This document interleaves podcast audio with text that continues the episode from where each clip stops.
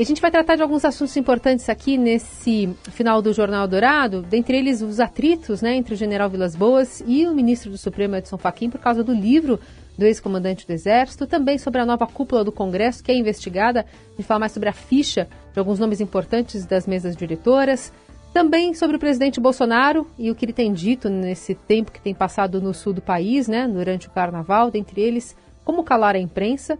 A Polícia Federal também, enquanto isso, também apura a compra de cloroquina, né? É, gastos com cloroquina por parte do Ministério da Saúde e ainda falaremos sobre vacina, né? Ou então sobre meios de combater a pandemia que não seja vacina, mas um spray nasal de Israel que o presidente Bolsonaro está de olho. Esses e outros assuntos a gente fala agora com o Felipe Frazão, direto de Brasília. Tudo bem, Frazão? Bom dia. Oi, Carol, bom dia para você, bom dia para os nossos ouvintes. É um prazer estar aqui com vocês nessa terça-feira de carnaval uh, diferente, né? A gente visto, estava lhe ouvindo há pouco, conversando com, com os nossos ouvintes sobre a, o choque que é tudo que está acontecendo nas cidades de carnaval, né? Como o Rio de Janeiro. Acho que o pessoal já notou que eu sou de lá. já notou? Aliás, por favor, você pode descrever para a gente o, a, o seu figurino nessa manhã, por gentileza? Carol, aquilo ah. era sigiloso, mas eu, claro, tenho que, é, quando a gente trabalha no carnaval, não, não, né, a gente está de plantão, a gente bota assim uma um adereço, alguma coisa. Eu tô só com simples, uma é uma máscara de daquela luta livre mexicana que Sim. eu comprei quando Singela, eu fui fazer umas né? férias. Super discreta. É, azul e amarela, uma é. coisa assim é parecido com aquele telecat que, para quem é mais Isso, antigo, como é. eu, via na televisão aqui no, no Brasil, né? Nos anos 80. É que eu não poderia passar esse momento sem você, né? Você sabe que eu fui a única que vim fantasiada aqui para os nossos estúdios, apesar da promessa de algumas pessoas, que eu não vou citar o nome, mas ah, eu estava sozinha até a sua chegada, então muito obrigada, viu, Frazão? É, eu não vou lhe deixar no bloco do eu sozinho, não. Isso, eu vou ficar com Frazão. você tá? Aqui em Brasília também a gente costuma fazer isso, mas a gente leva para em tempos normais a gente levaria para a redação, né? Lá onde fica o estúdio do Eldorado e a redação do Estadão, tudo integrado, a gente levaria alguns uh, algumas adereços, eh, confetes, serpentina para brincar num momento e fica, a gente fica espiando das janelas o, os blocos passarem. Ah, Esse é ano verdade, né? não tem nada disso, né? Então, disso. felizmente, a gente brinca sozinho dentro de casa. Agora eu tenho visto muita gente, viu? Talvez tenha ouvinte nosso aí também é, fantasiado dentro de casa. Então, a gente está tentando essa, essa nossa luta desde as seis da manhã, né? Não, não recebi nenhuma foto, nenhuma, nenhum testemunhal aqui ainda. Teve um policial militar que estava saindo para trabalhar, o chifre colocar a fantasia e falou que não ia pegar bem, mas ele gostou da ideia. Enfim. É. É, Frazão, vamos falar um pouquinho sobre as repercussões ainda, né, do que disse o ex-comandante do Exército, o general Eduardo Vilas Boas, é, sobre é, a questão envolvendo aquele tweet, já faz um tempo, né, o nosso ouvinte talvez se lembre da repercussão que deu, mas o ministro do Supremo, Edson Fachin, não gostou nada dessa revelação, dizendo que, é, enfim, é, é intolerável, no mínimo. Exatamente, agora porque está dito por ele, né? Inclusive, a nossa querida Eliane Cantanhede conhece muito bem esse tema porque o entrevistou à época, né? E ele manteve a versão que disse para ela em 2018. Quem não lembra muito bem, ou está acordando agora, e mesmo sem carnaval tomou uma cervejinha já de manhã, ou tomou demais ontem à noite, é, foi um, uma declaração que o então comandante do Exército, o general Eduardo Vilas Boas, publicou no Twitter, quando tinha um habeas corpus do ex-presidente Lula para ser julgado, e que poderia evitar a, a, prisão dele em 2018, em abril de 2018. Era a véspera daquele julgamento e ele publicou é, é, uma mensagem que foi encarada é, como uma, uma ameaça pelo meio político, já naquela época também como pelo menos uma forte pressão do judiciário, e vindo do comandante, à época na ativa do exército, né, e a gente sabe que tem todas as a legislação brasileira veda que eles assim interfiram em assuntos políticos. E na época ele já disse que ele não estava falando por si. Ele deu uma declaração de que aquilo era uma posição do alto comando do exército e apenas do exército. Na, na, então não, não houve uma reunião com a Marinha nem a Aeronáutica. mas uh, não houve coordenação e nem os comandantes da época se manifestaram sobre isso. Ele sozinho uh, jogou pressão, dizendo que esperava que, que o Supremo seguisse a, a, a Constituição, que, e depois disse que estava operando no limite. O que, que aconteceu? Aquilo era uma declaração dele é, no Twitter, que depois veio, foi, houve a repercussão toda no Estadão, e agora é, ele lançou um livro, na verdade, com um pesquisador, é, o Celso Castro, da FGV do Rio, que, que trabalha com temas de militares, que são é, pesquisas uh, de registros orais, são entrevistas que os pesquisadores fazem com uh, militares, no caso, ele se dedica a isso, uh, de, de alta patente, que ocupam cargos relevantes no governo para registro da história do país.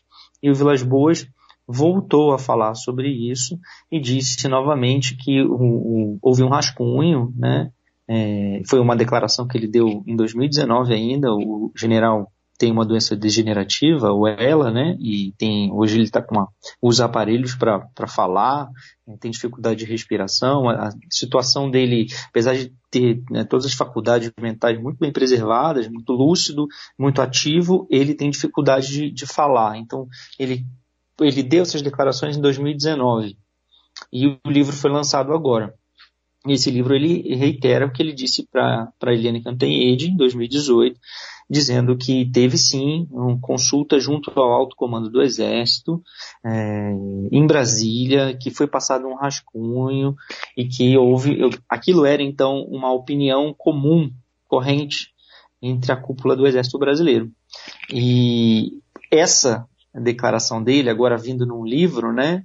É, um livro de depoimentos escolhidos, dados por ele para a FGV, é que começou a despertar novamente a reação no, no judiciário. Na época, o, o Celso de Mello, o de, então decano do Supremo, o ministro Celso de Mello, já tinha é, reagido, né?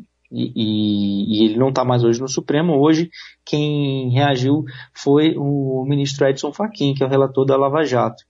É, ela falou que é uma, uma, que as declarações são intoleráveis, que é inaceitável é, qualquer forma o, o, modo de pressão é, injurídica, né? Ele se refere sobre o poder judiciário. Claro, então é uma declaração política, né, Carol? Agora tá tendo muita repercussão porque demorou demais, né, para o ministro Faquin falar. Isso faz três anos já é, que, que, o Vilas Boas jogou pressão, sim, e só agora o Supremo está se manifestando e não houve nenhuma declaração ainda do presidente do Supremo, ministro Luiz Fux, sobre esse tema. E por enquanto, um terceiro poder que poderia se envolver nisso, que é o Congresso, está caladinho, né? Nenhum dos, dos dos chefes do Poder Legislativo é, se manifestou sobre isso, mas a gente sabe que há, claro que há repercussões no Congresso também, porque principalmente no meio político, é, naquela época, o entendimento era de que aquilo estava jogando uma pressão de que as Forças Armadas poderia, se estavam atuando no limite, é, o que, que, poderia vir dali, né? O que que estava, era um, o general fala que era um alerta, ele estava fazendo só um alerta. Bom, e não, tô, não, teve nenhuma atualização também do, das Forças Armadas sobre essa confirmação, né, do que é, veio a partir da fala agora do, do, Vilas Boas, né? Não, eu acho que por causa do carnaval, né, Carol? Uhum. Por enquanto, tá todo mundo fingindo que, que não é com eles, o ministro da Defesa não se pronunciou, tampouco o, o atual comandante do Exército, mas é, como eles são muito próximos, inclusive o, o atual ministro da Defesa na época fazia parte das reuniões do alto comando, o, o, atual comandante também, obviamente, é, ele foi, substituiu né, o Vilas Boas é, em 2019, ele estava entre os generais de quatro estrelas cotados para isso, e eles sabem é, exatamente como, trata do que se trata e o que foi feito naquele, naqueles momentos. Mas eu não tenho dúvida de que eles eh, serão instados a se manifestar nos próximos dias, né? É, sobre o que, o, o que opinam. A tendência é, nas Forças Armadas é, é de, eles querem se afastar hoje, né? Há um sentimento de tentar se afastar ao máximo do, do mundo político evitar principalmente um, o que é, tem sido entendido como interferência uh, na política, e nesse caso no poder judiciário, na, na Suprema Corte, né, na alta corte do país, a mais alta corte. É, e eles querem se, se, se afastar um pouco disso. Então, se deixarem, não vão falar nada, não vão, vão passar batido. Hum. Mas eu acho que vai ser inevitável que eles sejam questionados é, sobre o, o, que pensam sobre isso e se o episódio era aquilo mesmo. Alguns generais já estão falando, né? Alguns, na época, o ministro da Defesa da época, ele é hoje o, o dirigente de Itaipu, o ministro Luna Silva. É, ele foi ministro da Defesa naquela ocasião. O general Etigun, Sérgio Etigun, é, que era ministro do Gabinete de Segurança Institucional da presidência, já veio a público dizer que o general não ameaçou nada, que não que, que, que essa é uma interpretação errada é, que, que ele estava querendo dizer simplesmente o que ele disse, que estava trabalhando no limite e que o exército ia trabalhar para respeitar a institucionalidade e, e ele, todos eles tinham conhecimento do que foi feito naquela época, né? E eles são muito próximos, hum. são pessoas que se falam o tempo todo, que se consultam, são amigos mesmo. Então, eu, eu acho pouco provável que eles se choquem com a versão do, do General Vilas Boas que a gente viu agora um pouco mais estendida, né? Uhum. Um, pouco, um, pouco mais de detalhes nesse livro, contada no livro. Muito bem. Frazão, ainda outro assunto para a gente tratar é sobre a ficha corrida de alguns integrantes das mesas diretoras da Câmara e do Senado. Dos 14, oito respondem ou são investigados por crimes como estupro, recebimento de propina, contratação de funcionários fantasmas, fraude, enfim, todos foram alçados às funções aí com a ajuda do, do presidente, né, nessa articulação com o Centrão para controlar o Congresso. Meio que é, o que ele fez na vida pregressa não foi analisado, né?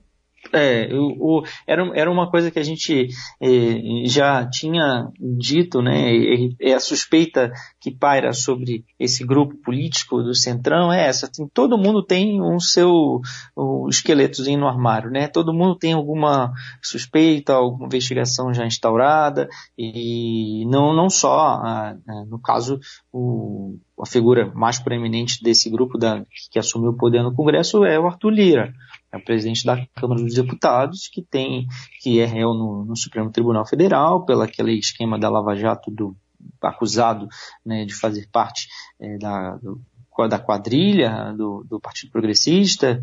É, ele, ele, foi flagrado no, no, pelas câmeras de segurança na verdade, uma câmara de uma câmara de, de, de registro de visitas, no, onde funcionava o escritório do doleiro Alberto Youssef, que foi um dos delatores que, que fez acordo e que ajudou é, a, a Lava Jato a, abrir caminho para se entender aonde, até onde chegava esse esquema da Lava Jato. Né? Ele delatou muita gente, delatou muitos políticos. E, e, ele disse que trabalhava com o Partido Progressista, o, o, atual Progressistas, que é o partido do Arthur Lira. E tem essa imagem dele né, registrada. Sabe quando você vai num. entra num edifício comercial, Carol, que eles pedem ali na entrada, identificação? E, sim. Registra uma foto, né? Sim, sim. Ah, vou fazer uma imagem do senhor aqui é, tá ok. Aí tem aquela fotinho dele, entrada ali é uma das provas de que ele visitava o local. É, e ele, ele tem ainda a rachadinha lá em Alagoas, né, que ele, ele foi é, é, inocentado, ou o caso foi, na verdade, foi arquivado pelo juiz, é, depois que o Estadão trouxe à tona no fim do ano passado detalhes do esquema, o, o juiz do caso arquivou e, e agora há recursos para que esse caso seja reaberto. E, enfim, ele tem uma série de investigações, é a figura mais proeminente, mas não está sozinho, né?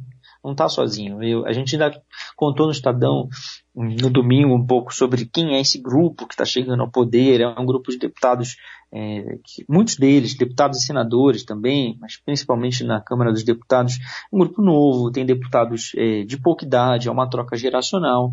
E há também deputados que não têm assim, muita notoriedade pública, não são formadores de opinião, são negociadores, são, são classificados assim pelas consultorias políticas e, e, e, e congressuais, né, que, que, as assessorias que atuam, estudam o legislativo.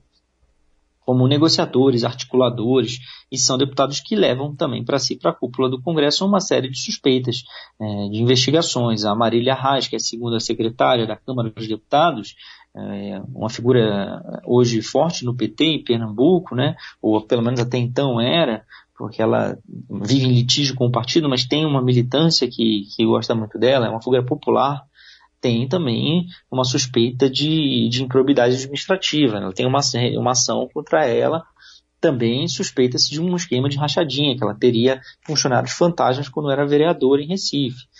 E, além de outros, são 14, dos, 8, dos 14 integrantes, oito estão com algum tipo de suspeita. É, tem um senador, o Irajá Abreu, que tá, foi acusado por uma modelo de se envolver num caso de estupro Sim. no ano passado. É um caso grave, né? É um crime comum, um crime e, e, e ele teria cometido esse ato que ele defende e nega, mas teria é, no exercício do atual mandato dele. Entre outros que já tem muitos anos. Aí o Romário tem, tem inquéritos, é, o jogador Romário agora é vice-presidente do Senado, segundo vice-presidente, também sobre é, suspeitas de, da forma como ele gasta dinheiro de gabinete, né, verba de gabinete, é, ação de improbidade. Tem, se a gente for ver, tem tantas é, investigações por, é, por quem passou no executivo e também por verbas que eles têm acesso como parlamentares hum. mesmo, né? Como são aquelas cotas parlamentares que eles têm para gastar. E tem o, o, primeiro vice do Senado é o veneziano, o senador veneziano Vital do Rego, uma família muito forte em Campina Grande, que se, se, se, eles se revezam praticamente no poder com a família Cunha Lima, do PSDB, lá na cidade também, muito forte e, e, são tradicionais e ora uns estão no poder, ora os outros. Também já foi prefeito da cidade, também tem investigações sobre desvio de verba contra ele. Ou seja, quem passou pelo executivo é mais fácil, mas o que eu estou querendo dizer é que os parlamentares também têm por só por serem parlamentares e não e, e, e, terem acesso a algum tipo de verba, suspeitas sobre como utilizaram esse dinheiro público. E aí tem muitas ações de improbidade. Ação de improbidade que eles querem mudar a lei de improbidade administrativa.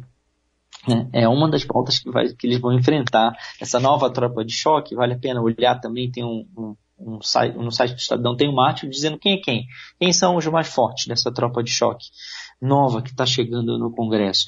Vários deles herdeiros também do Eduardo Cunha, do ex-presidente da Câmara, que foi preso e, e condenado no caçado é, na Operação Lava Jato. A gente está com o Felipe Frazão, conectado direto de Brasília. Agora, para falar sobre o presidente Bolsonaro, que disse ontem que a Advocacia Geral da União já foi acionada para que investigue o bloqueio imposto pelo Facebook, que, segundo o presidente, vem proibindo a publicação de imagens em, pá em páginas de conteúdo político e ele aproveitou para voltar a criticar a imprensa. O certo é tirar de circulação, não vou fazer isso porque eu sou democrata, é circulação, Globo, Folha de São Paulo, Estadão, antagonista, são fábrica de fake news. Agora, deixa o povo se libertar, ter, ter liberdade. Logicamente, se alguém extrapolar alguma coisa, tem a justiça para recorrer. Agora, o Facebook vive bloquear a mim e a população. É inacreditável que isso império do Brasil. E não há uma reação da própria mídia. Interessante como o presidente ali na praia, né? A gente conseguiu ouvir até as ondas do mar. É, entende o que ele entende, né? Por propagação de fake news, né? É, ele está em Santa Catarina, né? Ele está cabeça descansando a cabeça. Ele elegeu, escolheu Santa Catarina como litoral bolsonarista favorito. É, tem vários é, empresários que vivem indo para lá, né? Gostam dessa região que é de fato muito bonita. E o presidente agora não sai de lá, vive viajando para lá também para falar com com o público dele, né? E tá falando para o público dele na beira do mar, né, Carol? Que contra a imprensa. O sonho do político, qualquer político, é afastar a imprensa. Vídeo que está acontecendo no Congresso agora, né, Carol? Dá até para a gente fazer um paralelo. Então estão trazendo, tirando a, a imprensa de perto do, do plenário, desalojando reduzindo ao máximo a circulação dos jornalistas, é, é, ou pelo menos o encontro deles com o presidente do Congresso, Arthur Lira, desculpe, da Câmara dos Deputados, Arthur Lira, é, que está mudando o local histórico onde funciona o comitê de imprensa. Pois é, tem essa decisão é, ainda que está em suspenso, né? É, por enquanto a gente ainda não saiu, né? Porque mas já está em obras lá. Já, ah, tá, já? já estão já, já estão em obras. Como houve, já, já estão fazendo alterações e como houve muita chuva esses dias aqui em Brasília, essa época do ano é complicada, aqui chove bastante, às vezes o dia todo, tem muita goteira, muita obra, aquela, o Congresso é um prédio muito antigo, né? Então é, tem infiltrações e eles já começaram a fazer a, algumas mudanças lá e preparar uma salinha hum. para a imprensa um pouquinho mais afastada, onde não vai dar para ver tudo que a gente vê é, ou tão rapidamente como a gente vê hoje. Hum. Mas sim, temos isso porque o Bolsonaro quer tirar, que ele entende que quer tirar de circulação o Jornal Globo, Folha de São Paulo, Estadão, o site antagonista. É, quer dizer, ele quer falar direto com o público, mas não quer ser contraditado. Né? É, isso é mais ou menos o que também o Congresso, pelo menos a Câmara, tem dado sinais de que não quer evitar é, o questionamento. E está reclamando com o Facebook por que está apenas corrigindo ou, ou, limitando o alcance de desinformação, de informação que pode afetar a vida de todo mundo, a minha, a sua, do nosso ouvinte, informações falsas sobre saúde pública, o que pode prejudicar demais, pode levar pessoas à morte, a cometerem é, atos impensados, a se a usarem remédios é, que não têm comprovação é, de, de, de, eficácia, né, de que sejam indicados a se automedicarem e pronto. E ainda cobra que a mídia reaja a isso, né? Eu acho que mídia, imprensa séria nenhuma vai, vai reagir a, a, a, se corre, a correção ou a limitar a desinformação, as fake news, informações falsas nós vamos, é, claro, sempre estar do lado da liberdade de expressão responsável e que, se for uma censura, né, uma censura pura e simples, aí sim, a, como o presidente está propondo, tirar de circulação os jornais, aí sim é que vai haver reação. Né? Muito bem. Esse é o Felipe Frazão comentando alguns dos assuntos importantes desta terça-feira. O Frazão continua por aqui. A gente só vai deixar de falar um pouquinho sobre as férias do presidente Bolsonaro, né? Esses dias de folia para muita gente, querendo ou não, que está se aglomerando, né? Apesar da pandemia em curso, para mudar o ritmo.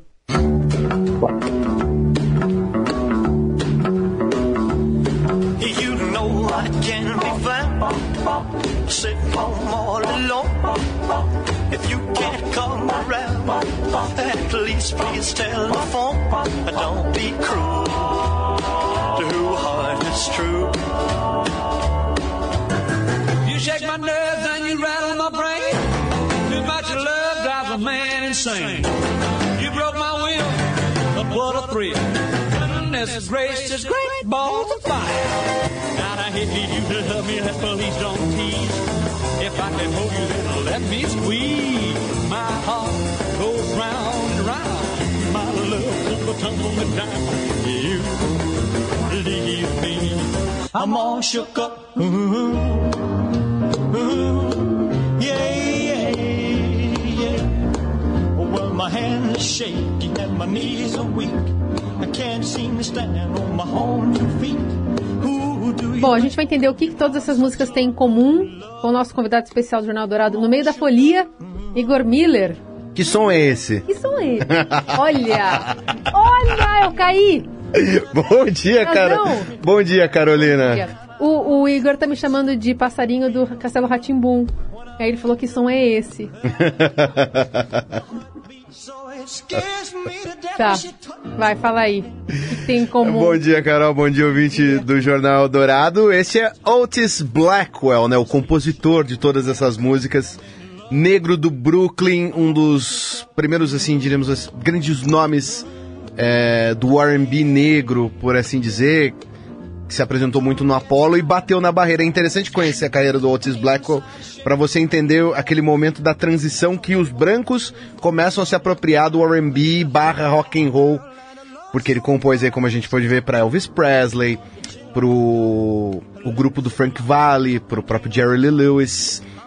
E é esse momento ali no final dos anos 50, começo dos anos 60, que os, os brancos começam a se apropriar e pegando, esse que é um dos grandes compositores, talvez compositor mais importante ali nessa primeira fase do Elvis Presley ao lado do, do Jerry Leiber e do Mike Stoller, né? Como a gente pode ouvir Don't Be Cruel.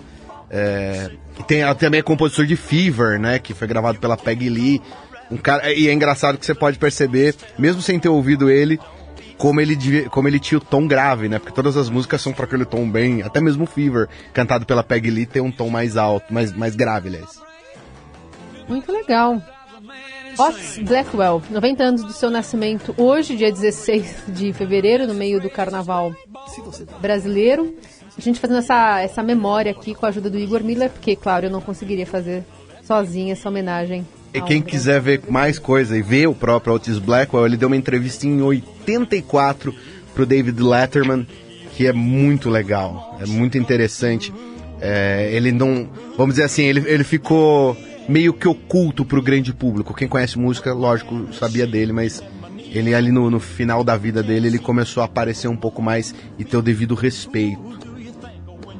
Homenagem. É, é, na verdade, no Brasil esse fenômeno também acontece, né? Muito, grandes, muito. grandes compositores acabam ficando ali num, num submundo ali. Às vezes os créditos não são dados. Eu estava ouvindo uma, uma entrevista do Carlos Renói esses dias, ele falando, ele não, ele não é, não se sente é, defasado, não se sente colocado de lado por não ser lembrado de grandes composições que ele fez para diversos, é, diversos cantores brasileiros.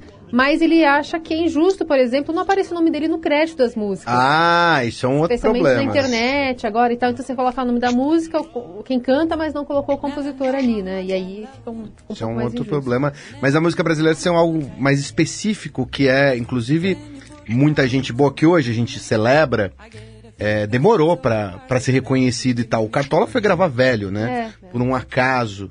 É, essa, essa gente passou muito em branco.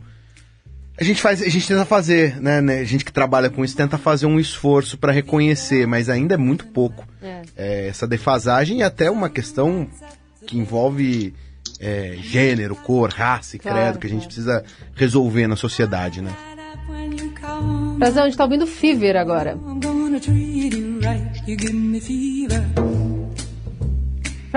Frazão é mais do rock ou mais do samba, Frazão? Eu gosto de rock, é, mas ah, não seria a minha escolha para hoje, né?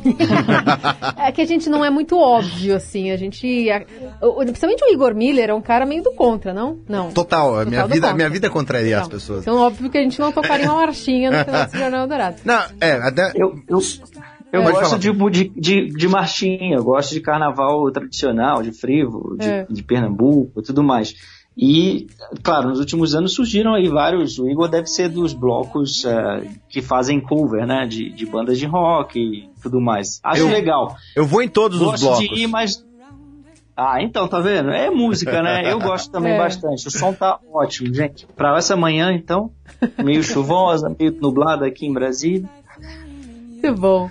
Frazão, obrigada, sempre bem-vindo aqui ao Jornal Dourado. Agora você pode colocar o restante da sua fantasia, que a máscara eu sei que você já está vestindo. Tá bom, vou sim. Vou depois brincar um pouquinho com a filhota e seguir o plantão ao longo do dia aqui em Brasília. É isso aí, um beijo. Um beijo a todos.